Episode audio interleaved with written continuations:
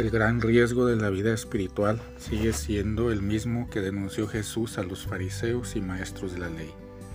Por fuera son justos ante los demás, pero por dentro están llenos de hipocresía e injusticia.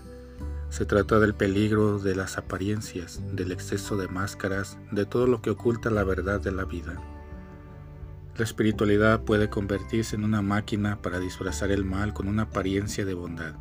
Jesús lo llamó sepulcros blanqueados Aparentemente es bueno, pero esconde pudredumbre y muerte. La doble vida es muy peligrosa porque conlleva una carga de confusión, pérdida de identidad, idolatría y superficialidad.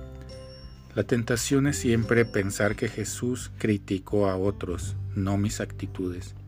Un buen examen de conciencia ayuda a comprender que la inconsistencia habita en todos.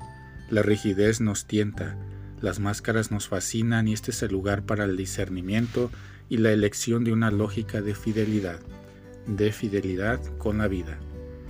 El Evangelio es una opción para profundizar la conciencia de todas las cosas.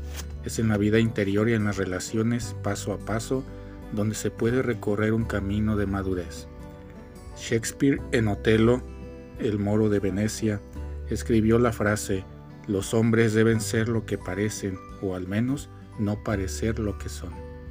Es también de Shakespeare, Romeo y Julieta, que el amor se hace posible cuando la máscara se cae. En aquel baile de Verona, ¿mi corazón ha amado hasta ahora?